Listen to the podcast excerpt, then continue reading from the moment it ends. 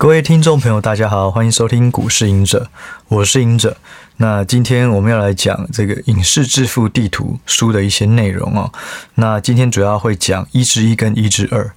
那第一章呢，其实主要是介绍这个投资的一些呃该有的基本认识，或是说我过去的一些相关的一些经验啊，所以我觉得相对轻松简单。那在聊这个书的内容之前，我一样有一些话或是一些故事想要和大家聊。嗯，首先还是想要先谢谢嗯听众还有粉丝的支持，就是在嗯新书上架了以后，其实目前都有蛮不错的成绩。然后博客来，我昨天看也断货了三次，就是显示没有库存。对，那嗯还有另外一个想要解释，就是说大家有人是。好像订默默比较晚收到，其实它不是延后的关系，就是说他们的仓库不同，博客来是直接的仓库对应到出版社，所以会比较快配货。那默默是对到总经销，但是当你们听到这一集的时候，应该都拿到书了，所以是还好。其实我比较担心，原本大家还没收到收到书之前，我会想说，不知道这本书到底。大家那么期待看到，会不会觉得不习惯或不适应？那。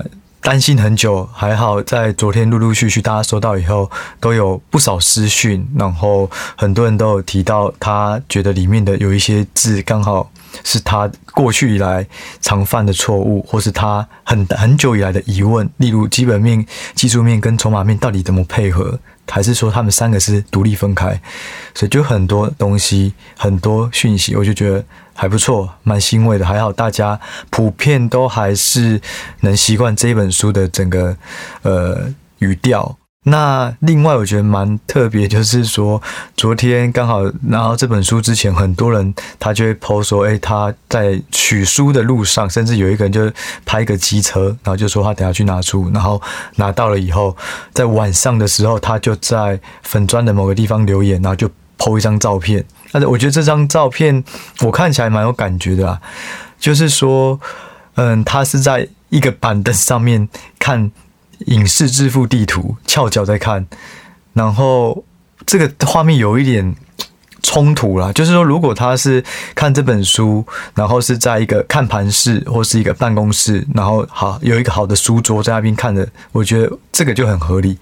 但是他是在街边小巷拿个板凳在看，我会觉得蛮开心的，代表很多股市小白。其实他们都愿意去呃接受这本书，所以我觉得蛮大的冲突。然后这个人他本身呃，他过去有偶尔会有留言，他也传了一句话，他说对他比较大的一句话影响是，里面有一句是做好一件事最重要的是使命感，而不是天分。对，那其实这句话我在写的时候也真的就是发自内心的呃一个。一种体悟了，因为就像我有时候都会提到，我过去并不是很聪明的人，然后功课也不是超好，但是我很努力。那很多人也都很 都很努力，没错。然后我也有目标，很多人也都有目标。可是你在实践目标的时候，常常都会怠惰，或是看到别人的成果，你可能就自甘堕落或干嘛都有可能。但是我们。就是一定要有后面的一股很强大的力量，让我们一直往前推。那这个就是使命感。那就像我，就是我会希望，除了让自己变得更好，周围的人、家人都能变得更好，然后也能够希望看到整个呃社会啊，或者是说整个环境，大家都是非常快乐。那这种使命感就会潜移默化，一直让我推进。我想要把更正面的东西影响给更多人。所以其实。隐者算是一个，嗯，有点算是一个虚构角色，它不代表所有的我，但是它是代表一部分的我。那那一部分，我认为如果它是被合理放大的话，它能够给很多人有一个正面的一个改变，所以我就会很喜欢隐者这角色。那。话说来，话说回来，其实就是使命感啊。我认为投资也是一样，就是我们做任何事，投资都一定要有一个很强烈的目的，然后用这个目的让自己推着自己前进。对，所以想要跟大家聊一下这个。然后，因为昨天成立了那个设了一个读书会，算是投资分享的社团，然后就有一个粉丝有留言问问题，我也想要顺便回答一下。就以后如果大家在社团上面有问题，那我觉得还 OK 的，我觉得在 Podcast 也会分享给大家。那他的问题是说，哎，安娜金是一个推荐序的一个人，然后他过去也帮很多人推荐，那是不是为什么会找上他？那还有就是说他在推荐的时候有置入自己的书籍，那我怎么看这件事？这样，因为我觉得。其实还好，这无伤大雅。重点就是说，呃，安纳金他所写的东西和这本书有没有契合，然后他所呈现的东西是不是真的能够帮到这本书加分？对，那安纳金他过去大致上也有出很多书，然后大家也都很喜欢念书，所以我本来本身就对这个人的形象我觉得蛮 OK 的。然后在我收到他的推荐序以后，其实我觉得他写的非常的精准，就是他写的。每一字句，我都能够很深刻感受到他从里面看到了我的哪些故事，或是我的哪些体悟，就是我觉得非常非常用心，非常有感。所以我自己看到，我不知道大家的感受，但是我会觉得他真的是用心在推荐。对，那再讲一下推荐这个东西好了，就是推荐通常有两种啊，一个是。挂名推荐，就是你不用写推荐序，就会放在封面这种。哎，谁谁谁名人重磅推荐，那这种的话，通常就是挂名。那大家就是互相互相蹭一下热度，就是作者他有一个名人推荐，那名人他也有一个名字放在市市面上流通，所以这种的话，通常就是大家互相互利啦。那如果是要写推荐序的话，通常他会用字来计算价格，但是。也不会有太多的收入，但是通常很多人都不愿意写，因为当你写了一本书的推荐序，如果这本书是有问题，或是观念偏颇，或是卖得不好，或是这本书后来有一些瑕疵错误，可能推荐人他本身也会变成是一个代言人或是保人，大家就会觉得，哎，你推荐的功力也太弱了之类的，所以我觉得。就我们，我偶尔也都会收到推荐的书籍，挂名的书籍。那我自己对于推荐序，我就会非常的慎选呐。对，所以我回到这个一开始的问题，就我觉得安纳金他能够愿意写推荐序，然后里面全全到位，其实我就是已经很感谢了。那至于他写到他的书和我的书的一些内容的契合，也许是置入性行销，那也 OK。但至少就是说，我们两个的价值观某个程度上是相同的，对，所以我我我觉得这件事情其实都是好事啦，对，所以就在这里也回答一下。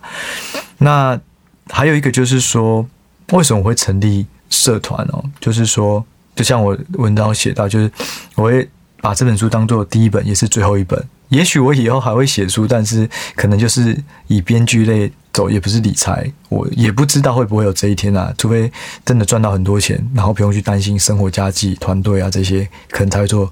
但就理财而言，它就应该会是唯一一本啊，因为写这本书真的是蛮辛苦。然后我已经把大致上所学的所有东西都放进去了。那后面如果再写，其实也没有太多太多的意义。对，那我之后可能就还是会以投资赚钱，然后去养家庭、养周围的人，还有团队，然后让团队做更好，想要把一些投资的平台建起来，然后把规模做得更完整、更更大。所以后续我可能就会花更多时间在经营自己的一些呃投资的这个团队。对，那说到投资赚钱这东西。嗯，我想要分享一下，就是说，其实我之前也是有开放，也不是说开放啊，就是说有人会丢说，哎，可不可以接什么业配，什么业配？那其实我都会慎选，也没有太多的接受。但是直到今年二月底吧，突然有一个呃，我觉得还不错的品牌的保健产品，我有在吃，然后他希望我能合作。哎，我觉得这这家公司的品牌也很。形象也很好，所以我觉得 OK。那虽然他们呃一个公关公司，他是在礼拜五下班之后寄信给我们，然后呃里面说礼拜一下班前要给他回复完整报价，还有怎么合作。然后我就觉得嗯这么急哦，好，那我们就周末就跟团队成员讨论一下怎么做怎么做，然后就把它写很很完整的计划，这样写完了，然后后来到礼拜一就寄出去。然后过了两个礼拜，几乎就音讯全无。然后我们就想说，好吧，那就算了。对，然后再来，后来我遇到了几个朋友，他刚好是品呃公关啊这种品牌相关的这种平台，我就说，哎，我之前有做这件事情，然后好像没有回馈，没有一个回回信啊。他就说，这很这很合理啊，这很正常啊。那这个行业本来就是这样，但如果有回复就代表有，没有回复就是没有。对，所以我其实之前是有丢过，不是丢过来就有回复过，只是没有结果。不过这个东西我要衍生到另外一件事情啊，就是我后来就会觉得有一点反感，就是说我过去在法人工作或金融圈，其实也会遇到这种东西、这种状态，也就是因为我们在 buy side，也就是我们背后有一个大的资金要操盘。所以很多的券商营业员，好了，法法人的这种营业员啊，或是分析师，都会来跟你拜码头，然后因为说希望说，我跟你简简报完这次以后，你就能来我这里下单，然后让我们多了一些获利。所以大家的姿态都很低，然后呢，愿意提供的东西都很多。但是从这个过程中，其实就会看到不同的人，因为你背后有了很多的资源。哦，你的地位好像被捧上来，你的名片变了。哦，你是因为这家公司的一个代理人或是代表人，所以大家捧你，然后态度就会变得比较恶劣。就是我从这个公关公司的态度，我就会觉得，对，业态就是这样，不回就是正常。但是这个态度到底是对的吗？就是说，这个业态是这样，但是这件事情追根究底，是不是原本就不该这样？那其实，嗯，我过去的工作经验。很多人也在中后中后期开始变调，就是态度也会都变得比较不佳，所以这也是我为什么会觉得说金融圈会让人改变。然后我后后来，但是我自己过去在工作的时候是走比较诚恳派的啦，所以我离开以后还是有很多朋友。但是我在离开前，我就觉得我好像不希望我变成这样，对，所以。我自己是从这个业配的这个合作的这个询问状态，我就联联想到很多事情。那我自己之后可能也会比较呃，没有那么强强强迫自己要做什么变现的方式。对，这是呃一个一个分享。然后今天有一个最后一个题外话，我觉得比较特别，就是关于重新定义。这四个字，就是说，有时候我们第一面见到一个人，很长，我们就会因为第一面，然后给他八成或九成的一个印象，刻板印象分数啊，有一个人很客气、很体面，然后对你很好，然后你可能会心理分数就给他很高，然后所有的行为你都会帮他合理解释，然后如果是一个比较讲话直来直往的，或是比较没有呃。呃，思考很周全的人，你就会稍微可能会打折一下。我觉得每个人都会这样，我也会这样。那尤其现在是赖群主，你根本看不到对方的表情，更会这样。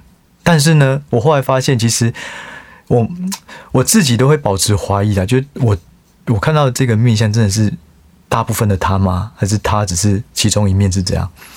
那这个，所以我就觉得说，我们需要重新定义。找股票也是一样，这个股票看起来很好啊，大家讲哇，这个会涨哦，所以我已经有很好的印象，他是一个很厉害的人推荐我的，所以基本上他就是好股票。对，但实际上不是这样，你就是要从每一个面向去切入的，看清楚这家公司或这个股票的价值是什么。对，我觉得重新定义是投资跟做人都很重要的东西。那为什么会讲到重新定义这个名字？其实是我今天清晨的时候想到的，因为。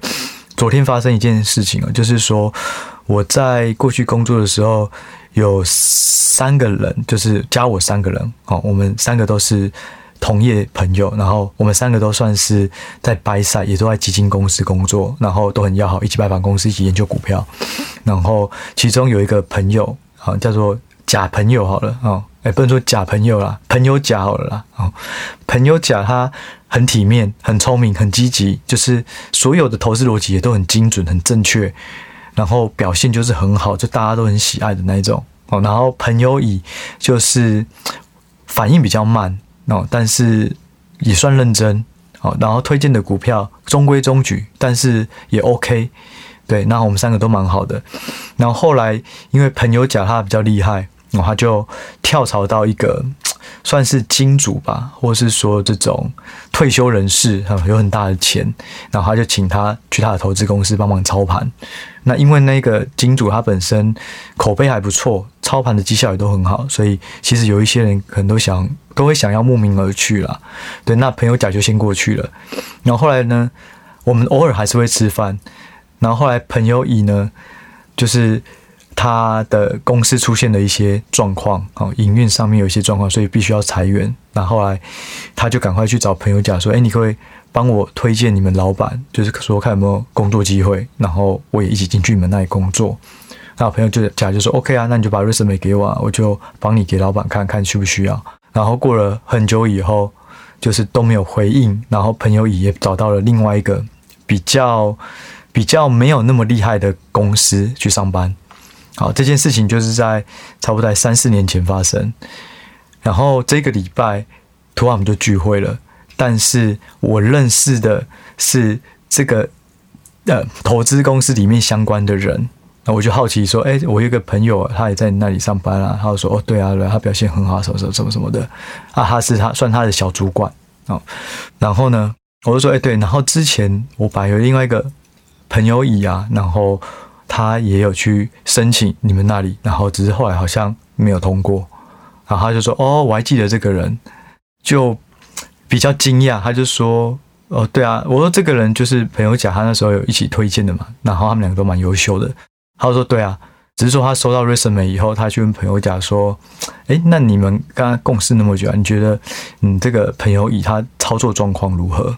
他就说朋友甲说：‘嗯，我觉得他 OK 啊，只是说。’他有时候会比较偏激，然后投资策略会比较冒险，就是同业对他的风评就是还好，没有特别好。对，就是这句话就是直接揭穿了朋友甲的这个真面目了。所以就是重新定义这件事情，就这四个字，我觉得在我脑海里面，今天起床的时候我就。一直在想这件事情，就是很多时候我们看到最体面的，然后最厉害、最聪明的，而且我们每次的聚会，朋友甲跟朋友乙就都聊得非常的开心，但实际上你回头想，这个就是一件很恶心的事情，对，所以我自己有很大的震撼啊，就是说做人怎么可以反差这么大？对，所以不管是股票或是做人啊，我觉得重新定义这这个这四个字。而且不断的重新定义，绝对是我们必要的一个东西。今天的这个题外话就讲到这，那我就简单讲一下哈，也不能说简单讲，还是要认真讲。就是说一之一，一之二，其实一之一呢，它主要的，我觉得章节很短，但我觉得有一个东西就是说，投资它到底是什么？那你要怎么致富？我认为投资致富，呃，不能说投资致富了，应该致富。变成有钱人，那只有三个途径啊。第一个就是继承啊，继承就是要看天命，看生在谁家，就是那这个是我们无法决定的。那第二个就是创业，就创业的话是要看环境。像我觉得戏谷跟台湾创业就是天差天壤之别啦。哦，就是戏谷人才多，市场大，然后很多嗯很多机会。可台湾相对来讲就是发展比较局限，然后对于品牌或是这种原创的东西又相对少，所以以这个时间点来讲，创业是比较辛苦。所以继承看天命，创业看环境。那就我们身在台湾，我觉得这两个都不容易。那最后一个就是投资，那投资是可以靠自己。所以，所以我觉得如果要变有钱，就是要靠投资。或是说，不要说有钱啊，就是说让自己的生活变得更好，那就要靠投资。而且我一直把投资就觉得说，它就是如果你学会投资，就像是再投胎一次一样。但是好处是你不用喝孟婆汤啊，就是说你呢有人生有更多的选择。当你学会投资，你就可以决定你要的事。就像我虽然过去都是学呃可能财务或资讯，可是我想我想要。拍片或是干嘛，那这个就是第二条路。但是如果我没有学会投资，我可能一辈子都不可能做这件事情。对，所以我觉得投资对每一个人来说都很重要，所以也值得去学习。这是我第一章的其中一个重点。那第二个就是说，就像我一开始说的，功课不好的人他也可以学习投资，功课好的人他更应该珍惜自己的能力，好好去发挥，而不要太容易怠惰，或是觉得呃太过于放松哦。其实不要浪费自己的天赋。对，所以看一只股票，其实他也的也能够赚大钱。就很多人会觉得哇，他懂好多，然后可以看十只股票、十个产业，然后随时都有不同的新的想法。对，这个很好。可是，呃，没有到达这种能力的人也不要气馁，因为其实看懂一只股票也能赚大钱。你只要看对的股票，压中，长时间放，其实也是一样的效果。所以我觉得投资好处就是说，我们不用。这么的分散，在每一个东西都很强，那我只要做一个有把握的事情，基本上结果就不会太差。好，这所以我自己是觉得，想要学投资的人都不要有对自己有任何的偏见，或觉得自己技不如人或什么都没这件事情，因为投资本来就是一个综合艺术。然后你什么都要学，然后我过去也一样，我就觉得自己好像很不聪明。可是当学习久了以后，就像我里面写的，就是说，其实我后来发现，学习也是在复利。就是当我学习的很多东西以后，发现把它串联起来，就是学的东西突然就变很快，就是触类旁通，或是融会贯通都一样。所以我觉得时间一定会能够弥补。聪明跟不聪明的人的差差异，但是重点就是要持续去做，那就回到原本的，你能持续，后面就要有一个很强的使命感。好，好，那呃，最后在一至二这里啊，嗯，我觉得重点我就是要的讲的是，亏损是很正常的哦，只要你来得及面对错误，永远都不会太满。那第二章，因为。呃，第一一至一主要讲说投资很好啊，有很多机会啊。那一之二我就是想要表达，就是说对很好，很多机会，但是千万要小心，因为不要太容易陷入自己的狂妄，对，狂妄之后就会是失败。对，所以我就举例我过去惨赔的经验，然后心态的调整。虽然我讲讲的很像云淡风轻啊，但实际上我就是把比较重要的一些想法的转折。放进去，那我觉得最重要的就是，当你面临低潮的时候，一定就是先停下来，不要做无力的反抗。就是说啊，我亏了很多，哈，我现在要再压更多，再压某个股票，马上马上把它拼回来。我觉得这很不切实际，就一定是先空手。休息一下，然后思绪厘清，想清楚了，甚至你可以做几个模拟的投资哦。假设啊，我现在没有花钱，但是我现在买这个，然后再过几天，是不是跟我想的一样？都可以，就是不要太急，一定是放慢脚步。然后你开始面对错误，说：“诶，过去这段我到底是做了什么事情？为什么会结果这么差，效果这么坏？”对，那当你开始慢慢厘清了，然后你再慢慢一点一点的放进去，不要怕说你。持股零，你全部都现金，那股价大涨怎么办？不会有这件事情，好，不会不会说今天涨了，明天就来不及买，没有这件事情，就永远都会有机会，只要愿意等待那个好球。对，所以当遇到低潮的时候，一定就是面对错误。哦，如果没有办法面对错误，就一定就是会被毕业出，呃，直接就是毕业了。嗯，对，所以我自己觉得，我一直想要表达的就是说，在投资的时候。呃，新手运也好，或是说赚到大钱的时候也好，一定都要非常的注意自己有没有犯错。尤其人在成功的时候、赚钱的时候，都会认为自己是没有错误的，会很容易把一些小错误藏起来。对，所以就是就像我说，我觉得最危险的不是投资亏钱，是没有操作纪律却赚钱，因为这样会让你的风险一直被放大，但是你其实是没有感觉的。对，所以这是一则想要表达的。那大致上这就是今天的内容。不过我还想要稍微再推广一下，就是说我在上礼拜呃有上那个地产秘密课，然后他们等于是有点帮我算打书，然后我上去上节目啊。我觉得有一个东西我不过去不曾讲过，大家如果有兴趣可以去听。就就是他们问的是说。投顾老师或是这种投资平台，他们到底在玩什么？怎么获利？对，那嗯，过去我原本有想要讲这，但我朋友是说，啊，你这样的话会不会呃这个断人财路啊？然后自己会不会有一些风险？对，但是他们既然问了这问题，我还是很诚实的回答，那就是反正我过去也有测试过去加入过会员，那也有一些结果。对，但是我会我会开始。